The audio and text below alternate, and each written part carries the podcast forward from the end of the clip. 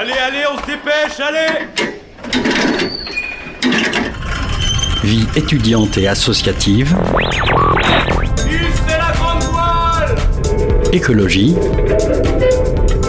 Il y a pas de voile, abruti. Politique, culture et société, Immersion dans 10 secondes et parfois un soupçon de sport.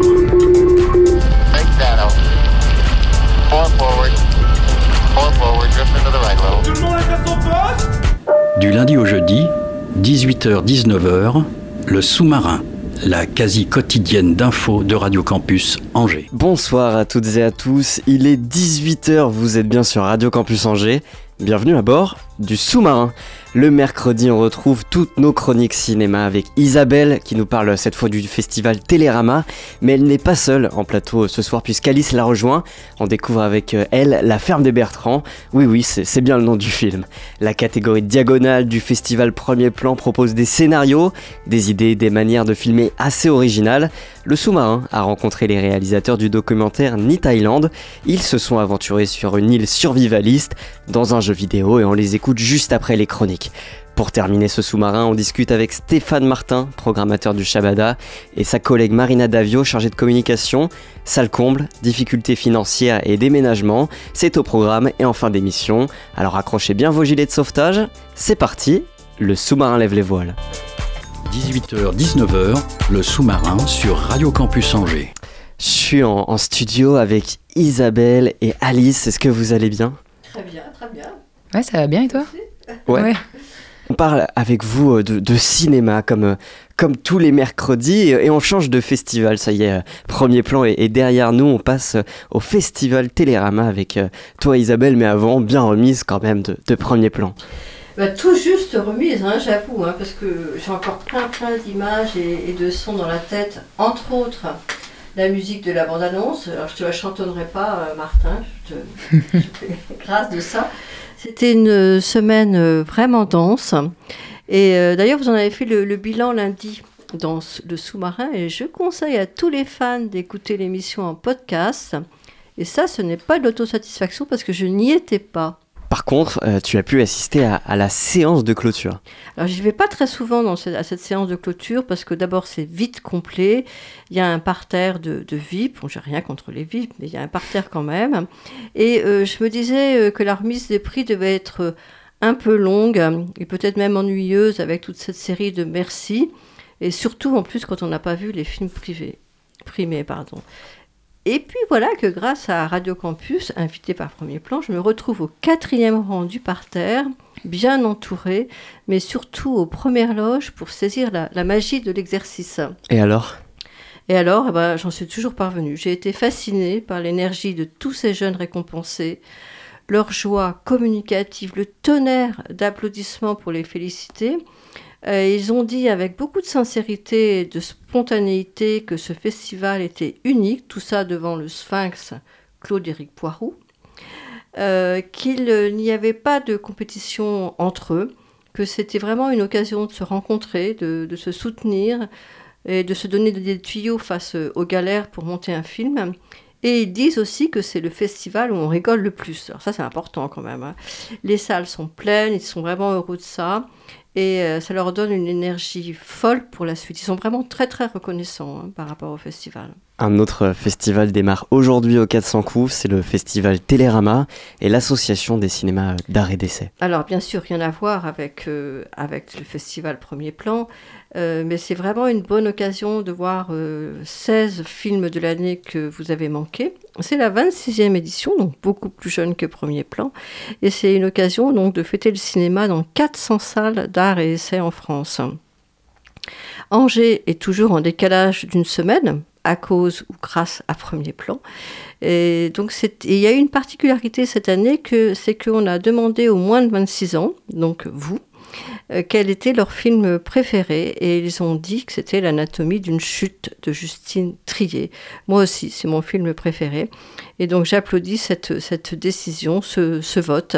Et je dis, euh, bah, courez-y, courez-y, hein, pour ceux qui ne l'ont pas encore vu. Ce festival, c'est aussi l'occasion de redonner une chance à des films trop vite retirés des écrans. Oui, alors je pense par exemple à The Quiet Girl de l'Irlandais euh, Com Barrett. Je ne sais pas Martin si toi tu l'avais vu quand il est sorti. Ça non. me parle pas. Ça te parle pas? Eh bien, écoute, c'est l'histoire d'une jeune fille euh, effacée et négligée par, euh, par sa famille qui est envoyée vi- vivre auprès de, de parents éloignés pendant l'été. C'est un éloge du silence, ça fait du bien, le silence. Un rapprochement tout en douceur et pudeur entre des êtres euh, blessés. C'est vraiment une belle histoire de, de consolation et de réparation. Et la jeune actrice Catherine Clinch est étonnante. Je suis sûre qu'on va la revoir. Tu recommandes quoi d'autre? Alors, ce que je recommande aussi, c'est Les filles d'Olpha, parce que c'est un témoignage euh, vraiment sans phare sur le, le basculement dans, dans l'intégrisme. C'est un rappel aussi de ce qu'a été la révolte adolescente tunisienne, et puis la force aussi de ce qu'on appelle la sororité maintenant. La réalisatrice euh, Kauter Banania a choisi en plus un procédé très original. Elle a mêlé la vraie famille avec des comédiennes et c'est bouleversant et très éclairant hein, sur cet engagement. Et maintenant, celui que tu aimerais voir. J'ai raté le règne animal euh, avec euh, Romain Duris et euh, bah, je vais y aller parce qu'il paraît que c'est un superbe conte à la fois politique, fantastique et intime. Et comment on participe à ce festival, Isabelle? Eh bien, euh, il faut se pro- procurer le pass festival Télérama. Alors, euh, ça permet de, de payer la place 4 euros, ce qui n'est pas, ce qui n'est pas énorme. Mais le problème, c'est que comme on a une semaine de décalage, eh bien, ce pass festival, euh, il est plus du tout en ligne. Donc, il peut y avoir une petite astuce, mais je verrai ça avec Hugo. Comment mettre ce pass festival sur la page du sous-marin Le quelqu'un à, à Télérama m'a dit que c'était possible, mais bon, après, moi, je ne sais pas. Il faudrait pas que Hugo se retrouve en prison quand même pour cette histoire-là. Merci Isabelle, on, on te retrouve euh, la semaine prochaine Oui, avec grand Ce plaisir, sera Martin. pour euh, parler de ciné-légende ou, ou pas tout de suite? Euh, pas tout de suite. Pas tout de suite, mais on te retrouve quand même la semaine Ouais, prochaine. ouais, avec grand plaisir. Merci.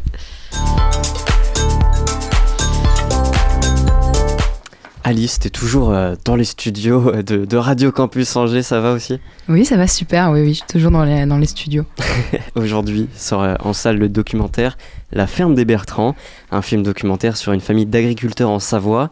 Et là, euh, bah, de quoi parle ce film? Et ben, comme son nom l'indique, euh, de la ferme des Bertrands. Les Bertrands, c'est une famille de paysans sur plusieurs générations. Et euh, là, la, grande particularité du documentaire, c'est qu'il est assez intime. Déjà parce que Gilles Perret, le réalisateur, est le voisin des Bertrands, donc il a une relation privilégiée avec eux. Et puis aussi parce que c'était le sujet de son tout premier documentaire. Euh, Trois frères pour une vie qui était sorti en 1997. Donc, il a, euh, donc là, on suit la famille sur 50 ans. On a trois séquences euh, différentes, une dans les des années soix- euh, 70, pardon, où on voit les trois frères qui décident de moderniser leur ferme. Une autre dans les années 90, où euh, les trois frères transmettent leur ferme à leur neveu Patrick et à sa femme Hélène, et une dans les années 2000, lors du départ euh, à la retraite euh, d'Hélène. Si jamais vous voyez pas qui est Gilles Perret, il a fait de nombreux documentaires, dont un sur la sécurité sociale, qui s'appelle La Sociale, mais également sur les Gilets jaunes, avec Je veux du soleil, qu'il a co-signé avec, avec euh, François Ruffin, et euh, un film sur les femmes de ménage, euh, Debout les femmes. Voilà, donc euh, ch- chaque fois les thématiques euh, sociales sont très fortes. Et donc là, la thématique, c'est euh, sur les agriculteurs.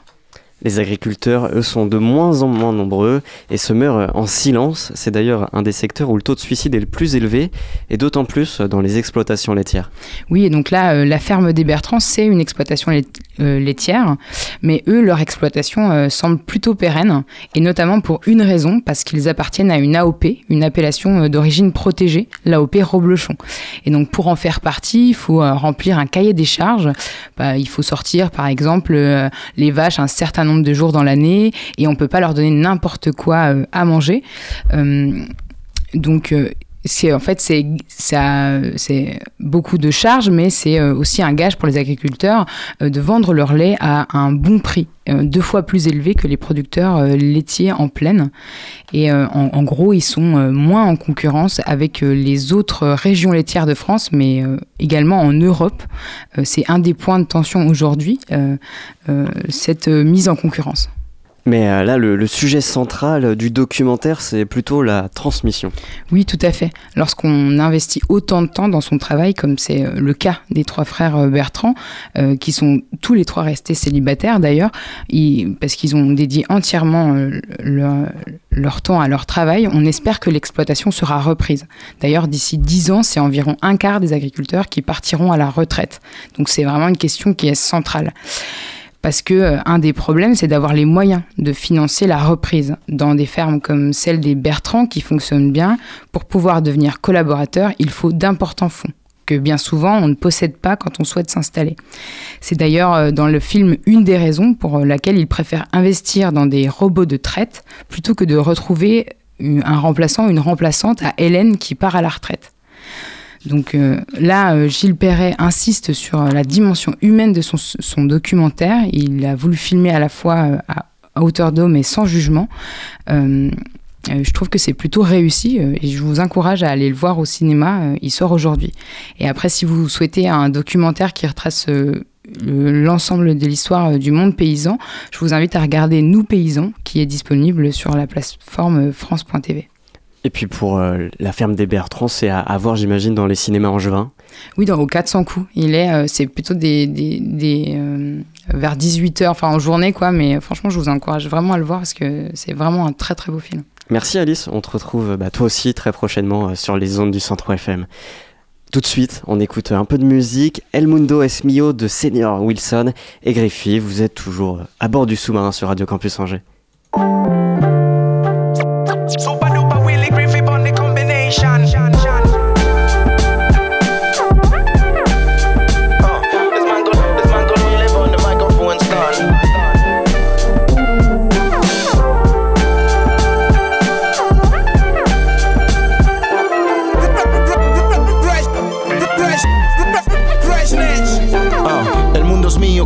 Nace Neil Marik. I go grab it. A mí no me engañan como Roger Rabbit. I got the habit de hacerlo bien classic. Ya no muevo fichas sin pensarlo bien tactic. Inseguro aunque no lo parezca porque tengo tantas tablas que esto ya no me cuesta. Lo he hecho en Japón, en Canadá y en Valencia. De Tokio a la ciudad de las artes y las ciencias. Un joven veterano, un cóctel en verano. Un toque fresco como Urano con sabor antaño. Ya me he cansado de intentar encajar. Por eso he decidido empezar a vomitar. Uh, ya sabes, Willy, soy tu DJ Daddy. Son mis skills que me hacen real smoke, typical G. Ragamuffin fenómena, un rey allá donde vaya. Afilado, abro en canal como en Panamá. Who are the number one? Rip, rip, rip, rip, Riffy Willie, they upon the combination. Yes, Pupa Willy viene killing, soy un reading machine. No hay competición si tengo a Griffy en el ring. Anywhere we go, we run from the whole of the nation. Vengo mega wavy como en un balancín.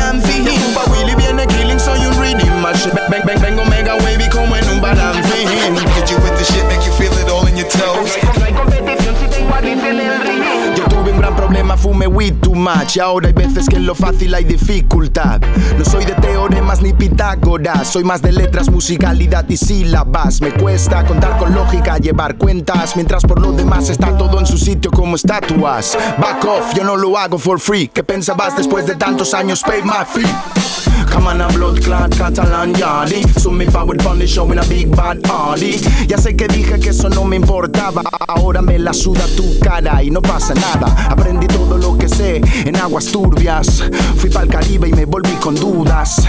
Tú cantas sobre muchas mierdas sucias. Yo ya me fui, volví tres veces mientras tú me escuchas. Who champion? Man, man called Willie, they upon the microphone stand. Yes, Pupa Willy viene killing, soy un reading machine No hay competición si tengo a Griffy en el ring Anywhere we go, we run from the whole of the nation. Vengo mega wavy como en un balancín. Pupa Willy viene killing, soy un reading machine.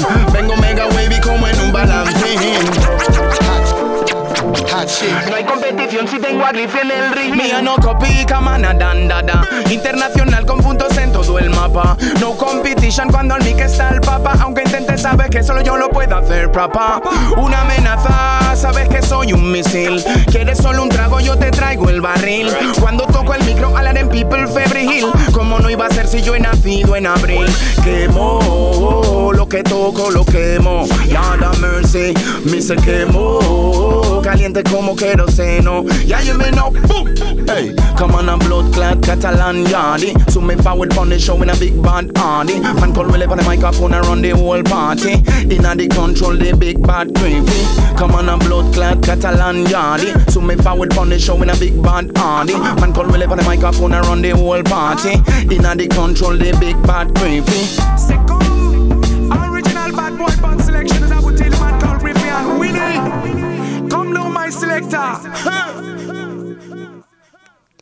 C'était Seigneur Wilson et Griffy avec le titre El Mundo es Mio à bord du sous-marin sur Radio Campus Angers.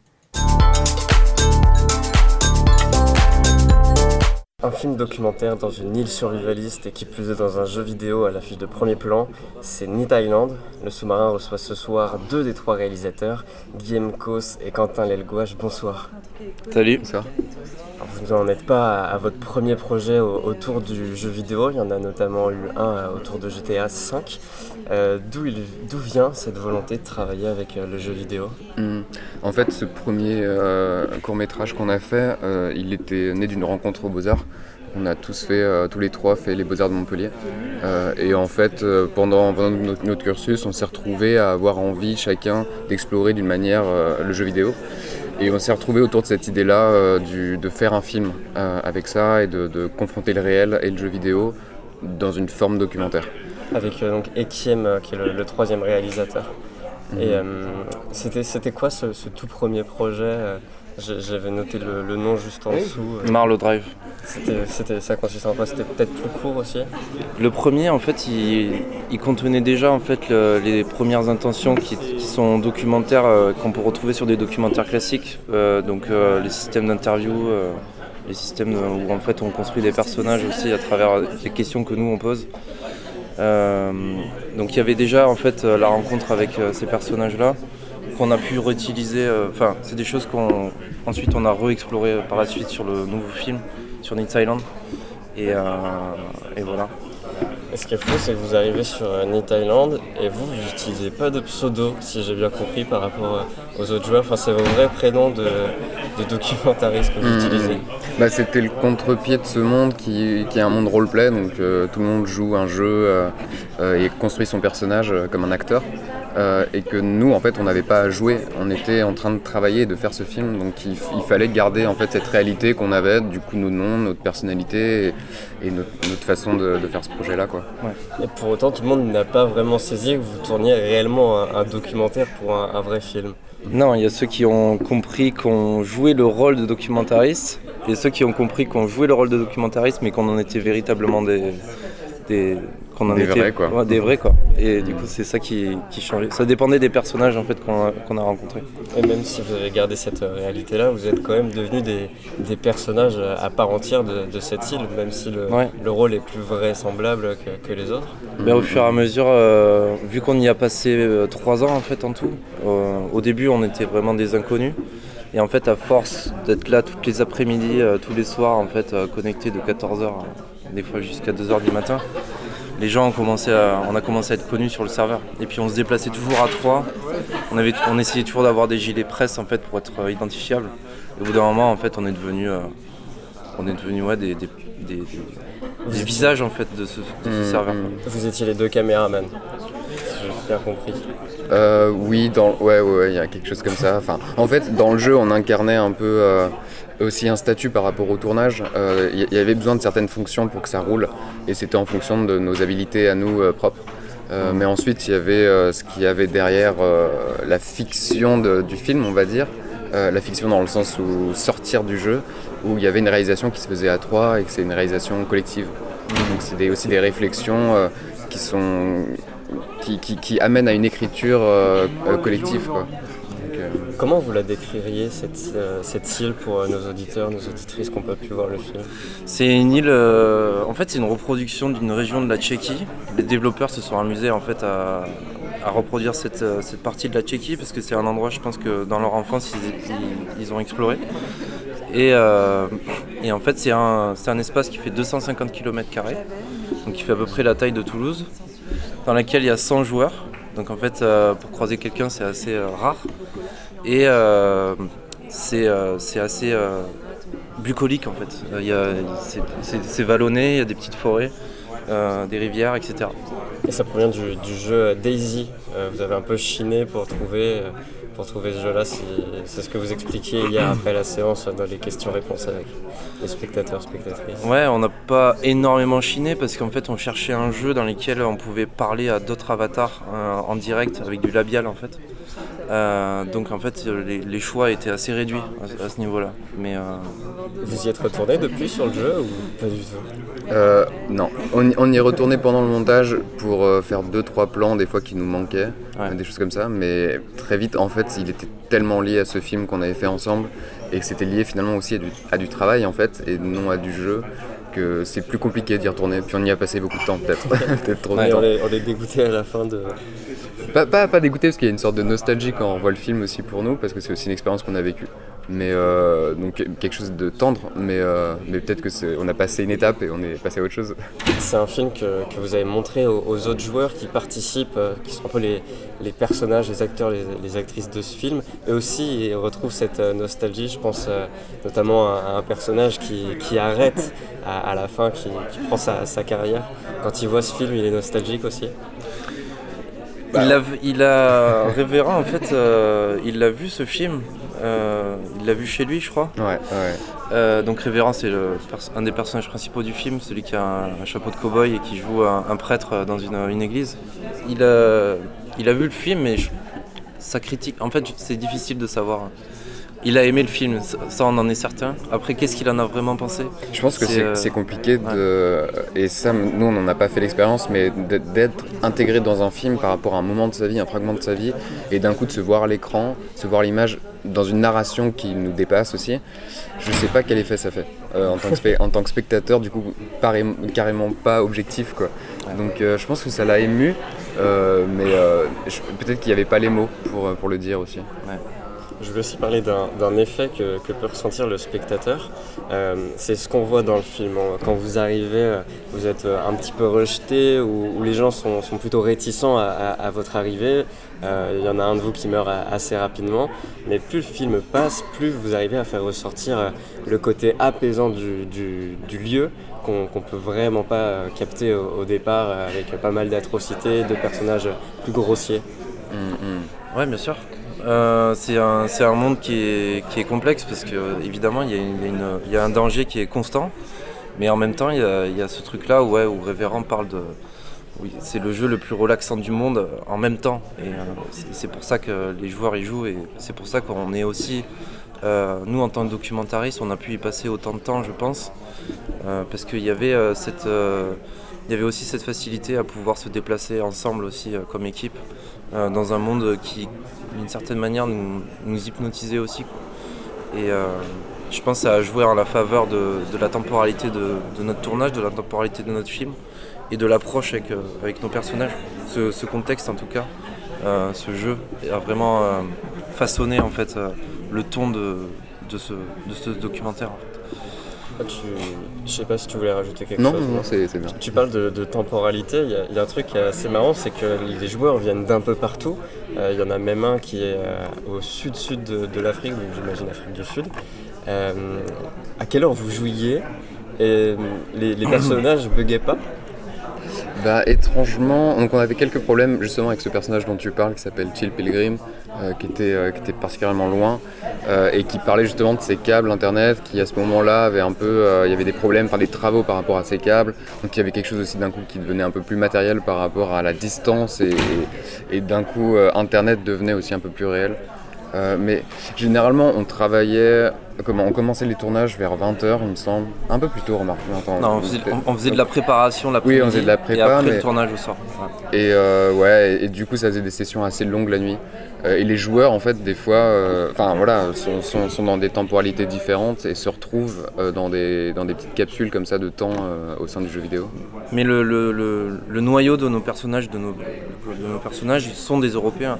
Donc euh, finalement, en fait, on jouait aux heures euh, où ils étaient connectés, euh, mais c'était les mêmes heures que nous quasiment. Plutôt la nuit peut-être Donc il y a- il y a, Enfin, plutôt en soirée, plutôt le soir, ouais. Mais il y avait par exemple une Canadienne qui euh, jouait euh, à des heures complètement différentes. Mais parce qu'elle joue avec des Européens. Donc, euh, donc voilà. Hier, la, la salle était euh, majoritairement âgée, je pense. Euh, Il y a même un monsieur, j'ai beaucoup aimé son expression, il a dit qu'il était hors jeu.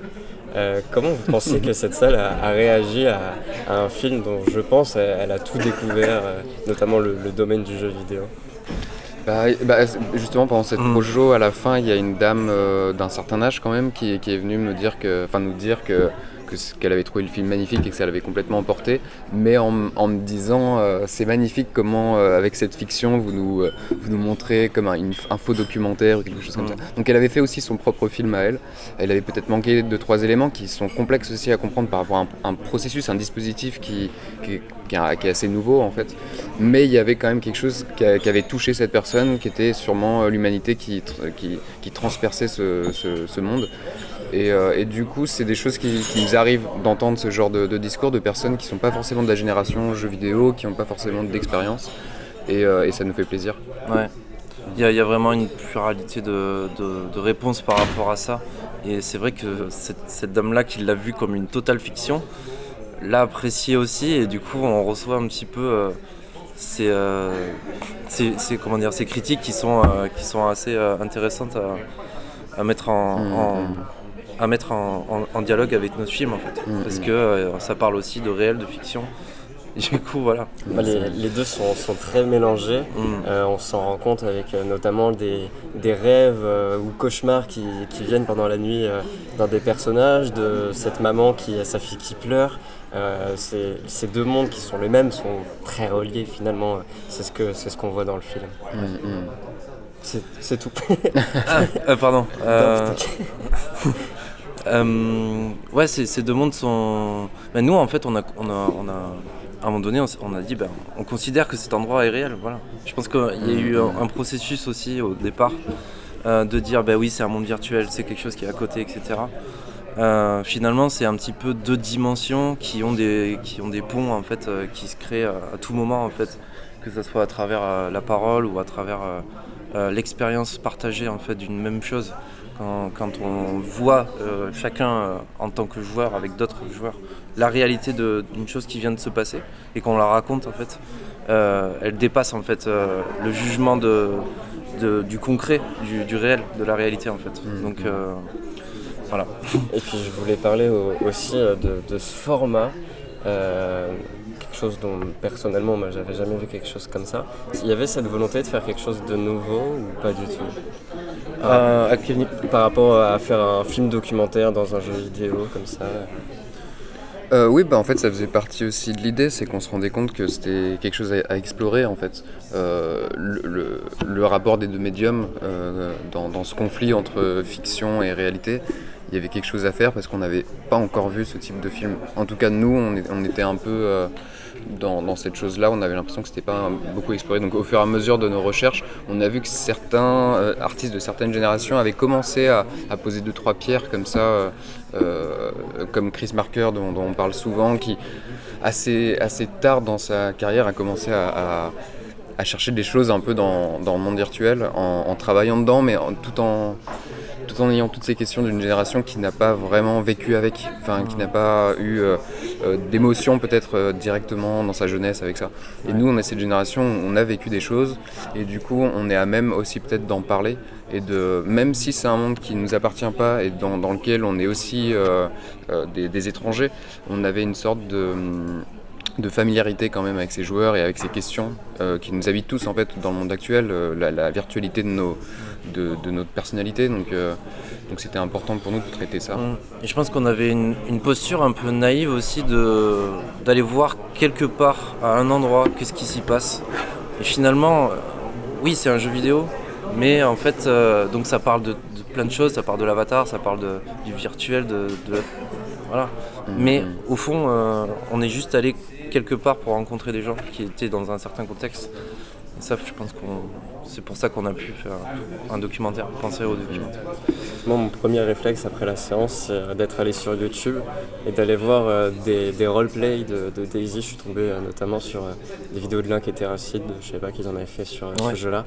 Mais c'est marrant à quel point c'est différent on n'a pas du tout la même expérience en regardant euh, une vidéo YouTube de personnes qui se baladent où il y a quelques cuts euh, ou juste ils gardent les meilleurs moments de, de leur live et ce que ce qu'on peut voir en- pendant la séance. Bien sûr.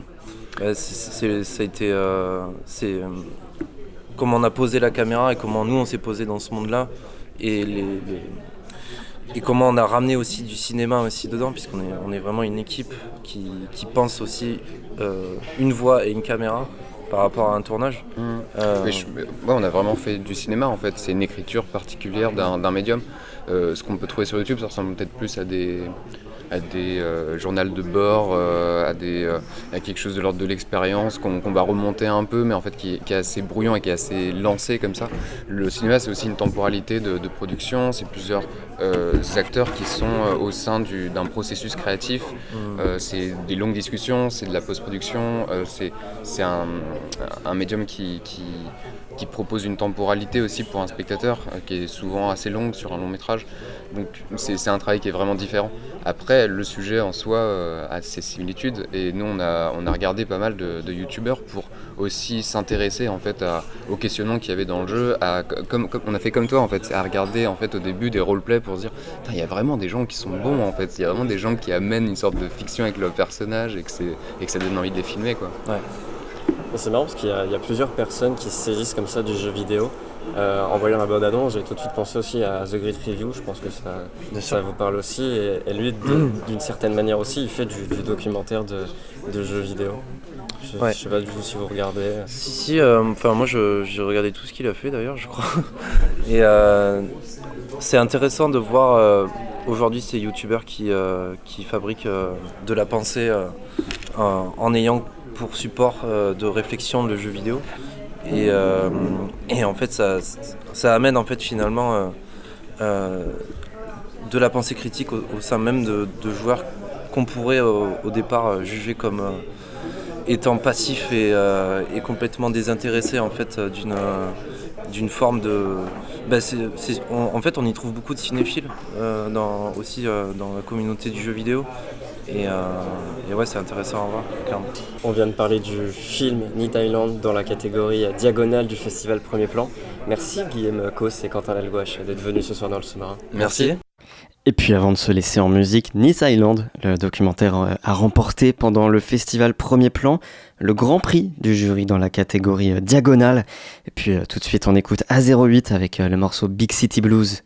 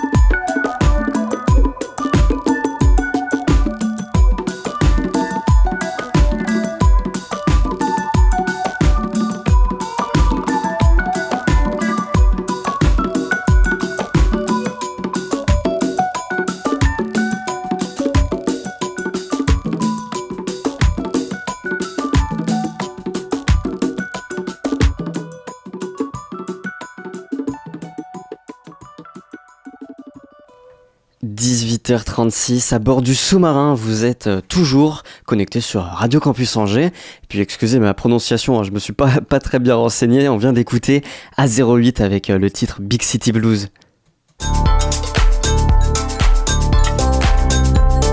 Année historique au Shabada, jamais autant de concerts n'ont affiché complet, du jamais vu dans cette salle de 870 places avant le futur déménagement, mais aussi, pour la première fois, la salle de musiques actuelles concède un déficit de 80 000 euros. On en parle pendant les 15 à 20 prochaines minutes dans le sous-marin avec Stéphane et Marina du Shabada. Bonsoir. Bonsoir, bonsoir, Bonsoir. à tous et à toutes. Je le disais juste avant, jamais autant de concerts n'ont affiché complet au Shabada. Hervé, Fada Freddy, je peux même compter Pierre Demar ou, ou Zao de Sagazan Ayam un petit peu plus tard, euh, même si ce sont des, concerts d'autres organisateurs. Si, si tous ces concerts sont complets, c'est que c'est une programmation qui, plaît au public angevin. Bah, euh, bah oui, du coup, euh, c'est le constat qu'on peut faire effectivement que ça correspond à leurs envies, le- leurs envies de sortir. Mais je pense qu'il y, y a plein d'autres artistes qui pourraient faire complet aussi, mais en tout cas sur ceux-là ça fonctionne bien, c'est cool. Parce que tu, tu disais, bon, c'est une interview qui remonte à, à plus de 10 ans maintenant que, que j'ai retrouvé dans, dans, un, dans un petit média. T'expliquais que, qu'on ne programme pas en fonction de ses goûts, mais pour le public. Ah bah oui, évidemment. Évidemment, évidemment. Moi, je ne suis. Enfin, le Shabada, il, enfin, l'équipe du Shabada, euh, et moi en tant que programmateur, on est des passeurs. On, est, on fait le lien entre le public et l'artiste. Euh, heureusement que je programme pas suivant mes goûts, sinon il y aurait que la musique classique au Shabada. Non, je déconne. mais euh, mais, mais euh, non, non, évidemment, on ne doit pas programmer avec un programmateur intelligent, ne doit pas programmer avec ses propres goûts, sinon il va pas très très loin. Tu peux nous la présenter justement, cette euh, programmation euh, pour le printemps qui arrive T'en as une, t'en as une quelque part parce que je, je m'en souviens pas. Moi, je travaille déjà sur la prochaine. Alors, tu penses bien euh, ce qui se passe maintenant. Moi, je suis dans l'avenir, toujours devant, toujours. euh, Je l'ai pas. Il y a French 79, euh, Meryl, en- entre autres. Ouais, il y, a- il y a ça. Ah, Il y a, il y a aussi la rencontre avec nos amis de, de, de Polytech et de. Et les, Beaux-Arts, l'opération NAN, Not a Number, qui est hyper intéressante aussi sur les, sur les, liens entre musique et, euh, et ordinateur. Ok, c'est pas très nouveau, mais là, comme il le travaille, vous verrez, c'est- passionnant. Parce que, eff- effectivement, au-delà des têtes d'affiche, qui sont des têtes d'affiche qui sont quand même relatives, selon moi, parce que ce n'est qu'une salle de 870 places, hein, tu l'as dit. Donc, euh, voilà, sur une population de 300 000 habitants, on peut dire que c'est pas non plus, euh, c'est pas dingue, dingue, dingue. Mais néanmoins, voilà, ça, ça, correspond à, des envies. Et pour beaucoup d'en- de- d'Angevins, c'est encore des découvertes aussi. Pour beaucoup, ces artistes-là se produisent pour la première fois Angers, donc c'est une découverte, découverte qu'ils ont balisée parce que les radios les ont passées ou les, ou les médias. Mais euh, non, non, il y a, il y a aussi euh, plein d'autres petites bricoles à découvrir, comme Mars Red Sky, comme euh, plus rock'n'roll que, que Meryl ou, ou plein d'autres. Comment est-ce qu'on fait les, les bons choix? Est-ce que c'est avec l'expérience qu'on choisit les bons artistes? Ouais, je, suis- bien embêté pour répondre à cette question. Euh, J'espère bien que le nombre d'années sert à quelque chose. Euh, parce que moi j'étais pas du tout convaincu qu'on pouvait vieillir en étant programmateur, on devenait vite sans doute un vieux con. Alors je crois que j'ai un peu évité, ou du moins partiellement, euh, de devenir un vieux con, en tout cas dans mon métier, et d'essayer de, de, de, de toujours m'intéresser à ce qui arrive, euh, et sans justement m'occuper de mes goûts. Dire voilà, ça arrive, j'aime, j'aime pas, on s'en fout. Voilà, c'est là, qu'est-ce qu'on en fait, comment on le propose au public, puisque le public a envie d'écouter ça. En 24 ans, à, à la programmation du Shabada, on ne devient pas un vieux con alors? Alors si, si on n'y échappe pas, de toute façon on devient vieux. Donc euh, déjà quand tu deviens vieux, forcément le con est pas loin, mais comme quand tu es jeune, le jeune con n'est pas loin non plus. De toute façon tout ça s'équilibre à peu près. Donc euh, on vieillit déjà, on peut vieillir en étant programmateur, je crois. Moi j'étais étonné en, en, voyant la programmation de cette année euh, par rapport à mes années étudiantes où il y avait pas mal de, de concerts rap euh, en semaine. Là les dates elles sont plutôt le vendredi voire le, le samedi. Est-ce qu'on se prive pas d'un public étudiant? On n'a pas toujours le choix surtout. Euh, alors le rap c'est hyper intéressant que tu en parles, c'est un, sujet assez complexe aujourd'hui, il est devenu, euh, euh, c'est beaucoup, moins beaucoup moins facile de programmer du rap aujourd'hui alors qu'il y, a tant de propositions qu'il y a 10 ans où il y en avait beaucoup moins. Il y a 10 ans, voilà, on programmait du rap. Voilà, pas de souci. Aujourd'hui, là j'ai eu deux refus sur la programmation d'hiver, par exemple, on était très avancé, finalement le, le, le rappeur a dit oh, non, finalement je jouerai pas euh, ou finalement on annule la tournée. Donc il y a un truc, euh, les rapports ne veulent pas jouer quand c'est pas complet. Donc euh, ils veulent jouer qu'à coup sûr. Donc c'est très compliqué de programmer du rap aujourd'hui. Euh, et c'est pour ça que les, les, souvent les producteurs réclament des fins de semaine pour être sûr d'être complet. C'est un peu, c'est un peu tordu. On n'a pas le problème avec Kershak, là il n'y a pas d'exigence, même si on est en fin de semaine, on va être un jeudi ou un vendredi. mais oui, c'est, le, le rap est plus compliqué à programmer qu'il y a quelques années. Bah, il y a eu par exemple Winter Zuko qui, mmh. est, qui, est, passé il y a pas longtemps. Il disait même sur scène, mais vous êtes fou quand j'ai vu Angers euh, sur euh, sur ma liste de tournées, je pensais pas jamais que ce serait complet. Bah oui, il y, a un peu. Alors, alors, vraiment dans ce débat, il y a un truc qui est très complexe, c'est qu'il existe suivant les producteurs de rap des villes A, et des villes B. Angers est une ville B, donc elle n'est pas prioritaire par rapport aux villes A qui sont des grandes villes. Mais comme ils veulent faire absolument complet, donc faut d'abord faire les villes A pour assurer une une assise, et ensuite faire les villes B, ce qui était à l'inverse euh, jadis où on démarre, enfin, on faisait toutes les villes qui se présentaient, on se posait pas de questions. Aujourd'hui, il y a cette espèce de stratégie qui sont mises en place, la, la, la, la, la course au, euh, la course au plus de, de, de, de, vues sur Insta et, et sur TikTok, euh, qui fausse un peu le, la, réalité. Donc c'est vrai que c'est un peu, euh, on en a discuté avec le producteur de, de, Zuko, qui est pas tout à fait sur cette lignée des villes A et des villes B. Il me dit, bah oui, oui, ça veut rien dire, ça veut rien dire. Le public, il est là, et là, on l'a prouvé effectivement. Angers n'était pas censé faire le plein pour Zuko, il l'a fait, donc c'est bien des conneries tout ça. Mais c'est particulier au rap, parce que oui. je sais pas si, si c'est lié au, au tourneur ou quoi, mais il y a aussi cette impression que les rappeurs tournent souvent dans les mêmes salles. Euh, souvent, ils viennent à, à Nantes, euh, que ce soit au Ferrailleur ou quoi, mais peut-être moins à Angers. Mais ils veulent les, ils veulent les grosses villes, ils veulent les, euh, les capitales de région. Euh, L'idée c'est de faire complet, donc ne pas aller dans à Trifouilly-les-Oies et Angers pour certains rappeurs c'est Trifouilly-les-Oies euh, et prendre le risque de ne pas être connu à son là, ce qui est complètement stupide. Hein, les réseaux sociaux sont là pour le prouver, euh, on est connu jusqu'en Patagonie, hein, donc c'est ça le truc un peu chelou, c'est que à la fois ils sont très volontaires sur s'exposer, mais à la fois très frileux sur s'exposer live. Bon, voilà, donc c'est un peu, voilà, c'est plus complexe. Et ce qui est bien dans ce métier, c'est que voilà, il y a des acquis de quelques années qui ne sont plus valables aujourd'hui. Donc on est obligé de se remettre en question, ce qui doit garder à peu près la tête à peu près fraîche. Pour revenir à, à la programmation avec vous, Stéphane et Marina du Shabada, est-ce que vous-même vous assistez à vos concerts? Est-ce que vous-même vous avez euh, coché dans votre liste un des concerts dans la programmation que vous voulez absolument voir? Moi je vois 98% des concerts bah parce que je suis à l'origine de 98% des concerts. Et même quand c'est pas nous qui organisons bah, je peux être là parce que j'ai envie de voir ce que l'autre organisateur a proposé. Ce sera le cas sur IAM euh, notamment. Euh, là dans les trucs que j'aime bien en ce moment Ouais, mais moi j'aime tout puisque c'est Marina va pouvoir dire quelque chose mais je peux dire que le concert de Voxlo qui arrive euh, jeudi soir et cette semaine euh, c'est un super rendez-vous mais il y a de notre machine vendredi. Donc euh, qu'est-ce que voilà.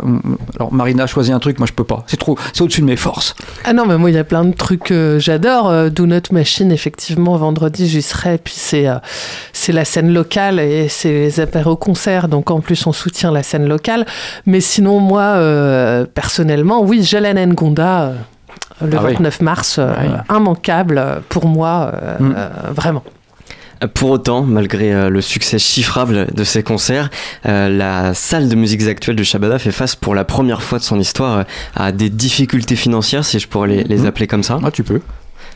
Euh, c'est un peu étonnant parce que quand on voit cette situation, euh, on se dit qu'on fait le plein quasiment chaque semaine, que les comptes sont au vert depuis le début, euh, mais qu'on se retrouve quand même dans cette situation.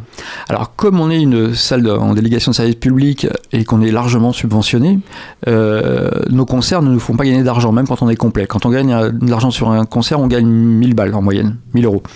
Donc, ce qui est, et, et, euh, sur un concert comme celui de Kalika la semaine dernière, on a perdu 4000 euros par exemple. Donc, euh, voilà, il faut beaucoup de concerts pour éponger la- le déficit d'un concert. Donc, la programmation ne peut pas être euh, autosuffisante, c'est pas possible. Si on a des déficits aussi lourds, bah, comme tous les Français, évidemment, là c'est à l'échelle du Shabada avec euh, un, grand bâtiment, bah, c'est parce que le chauffage coûte, plus cher, que l'inflation est là, que, et pourtant on ne s'est pas augmenté nous de 300 euros comme les députés, dis donc, ou les sénateurs de 700. Euh, mais euh, donc voilà, je crois que le déficit il vient surtout là, c'est les charges fixes qui sont toujours, mais comme dans toutes les entreprises, qui sont toujours qui pénalisent. Et, euh, et là, les subventions qui ne bougent pas euh, depuis plusieurs années, donc finalement baissent puisque l'inflation augmente. Donc on- ça nous emmène vers ce déficit. Oui, oui, bah, l'inflation, les coûts de l'énergie, hein, euh, comme euh, tous les Français, puis aussi comme euh, tous les, toutes les entreprises, en fait, euh, ça se répercute et voilà. Vous, à votre échelle, vous avez pris la décision d'augmenter les tarifs de location de vos locaux euh, pour les, pour les musiciens à hauteur de, de 30%. Le résultat, c'est que vous êtes euh, maintenant dans la moyenne des grilles tarifaires des, des autres salles. Euh, mais vous comptez aussi sur une autre taxe euh, qui a pas mal fait parler d'elle, c'est la taxe streaming. Vous aviez un peu abordé ça pendant la conférence de presse. Ouais, alors concrètement, moi je, je, je sais pas, on verra comment c'est reparti, c'est réparti, puisque tout ça on tape donc sur, euh, sur Spotify, sur Deezer. Euh, le CNM, donc l'État, pour euh, reverser après. Mais je sais pas comment ça va être reversé, donc on attend de voir.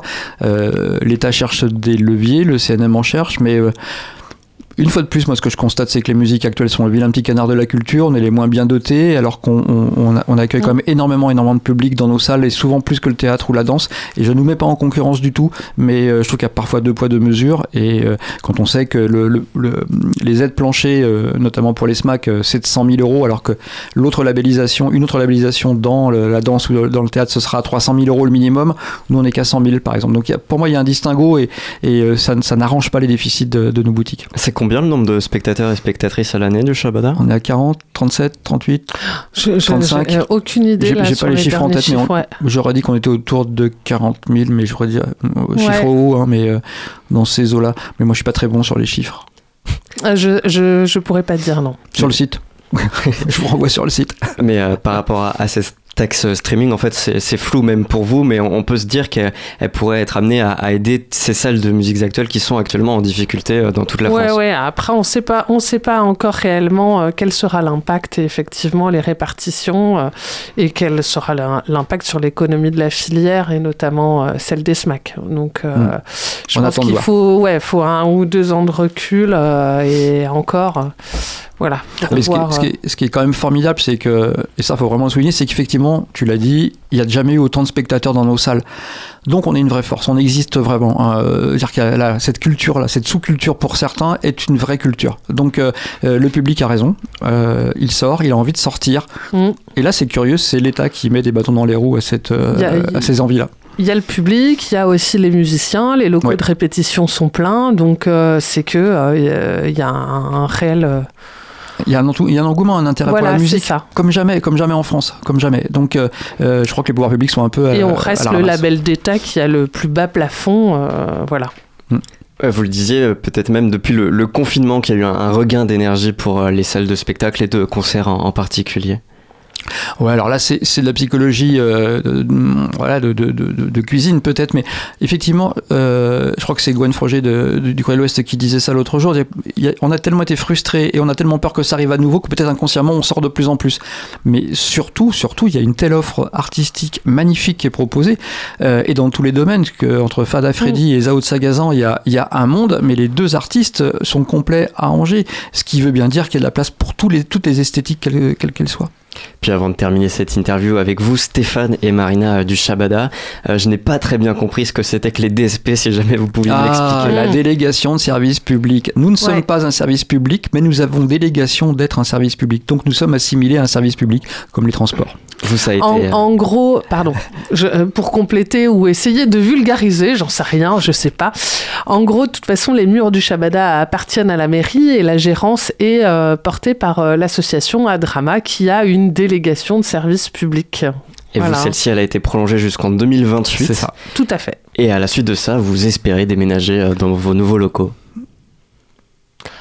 Voilà, no comment.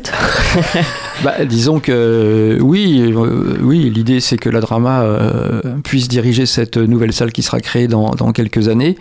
Mais c'est pas gagné du tout, c'est pas une évidence. Mm. Euh, D'abord, on ne sait pas aujourd'hui quelle sera la gouvernance, comment sera dirigée Oui. cette salle, par qui ni comment. Aujourd'hui, personne ne le sait. Donc, euh, on attend. Nous, on fait notre travail euh, aussi bien que possible et comme on le fait depuis 30 ans. Euh, il nous semble assez légitime de pouvoir reprendre le flambeau, mais à la fois, bien sûr, nous sommes prêts à, à discuter. Voilà. Vous parliez que vous étiez euh, déjà dans la programmation euh, future et pas forcément celle du printemps. Et c'est l'année de vos 30 ans. Qu'est-ce qu'on prépare euh, au Shabada pour les 30 ans? Ah ah, teasing. Bah, on- on- il y a plein de petits trucs. euh, assez euh, versés vers le passé, vers l'histoire, mais ça c'est intéressant aussi de savoir d'où on vient pour savoir où on va. Euh, donc il y aura Mm. plein de petits rendez-vous sur le printemps. Voilà, un temps fort à la rentrée. Pour Oui, l'instant, on peut pas en dire tellement ouais, plus. hein. alors c'est pas qu'on veut pas en dire plus, c'est que pour l'instant, on, on- on avance encore. C'est vraiment un chantier. Euh, on a eu une réunion de travail ce matin à ce propos et qui a été euh, qui a été intéressante. Mmh. Euh, donc on brasse encore des idées, euh, mais on sait que le temps fort aura lieu sur le week-end du 27 et du 28 septembre prochain. Euh, qu'il y aura d'autres petites bricoles aussi. Euh, Ouais, ouais, ça se, dé- ça se dessine, euh, ça se précise, euh, mais euh, on ne dévoile pas tout pour l'instant. La programmation du Shabada et tous les concerts sont à retrouver sur votre site internet, leshabada.com. Tout à fait. Merci Stéphane et Marina du Merci, Shabada merci. d'être Merci, venus ce soir dans le sous-marin. Angers et les auditeurs et auditrices. Le sous-marin termine quant à lui sa traversée sur les ondes de Radio Campus Angers. Vous pourrez évidemment retrouver cette émission en, replay sur le site radiocampusangers.com. Merci à toutes et à tous de nous avoir suivis ce soir et puis euh, je tenais à remercier plus particulièrement Hugo qui m'a aidé ce soir en régie et puis Étienne à la programmation. Nous on se retrouve dès demain sur le 103 FM. On sera en direct avec Anthony Bou, réalisateur du film sur la jeunesse de Lévitation France et puis avec Mathilde Favredan, adjointe au rayonnement et au tourisme à la ville pour parler du festival Fou d'Angers. Alors restez bien à l'écoute de Campus et d'ici là, n'oubliez pas, les bonnes ondes, c'est pour tout le monde. Retrouvez le sous-marin en podcast sur toutes les plateformes et sur le www.radiocampusangers.com.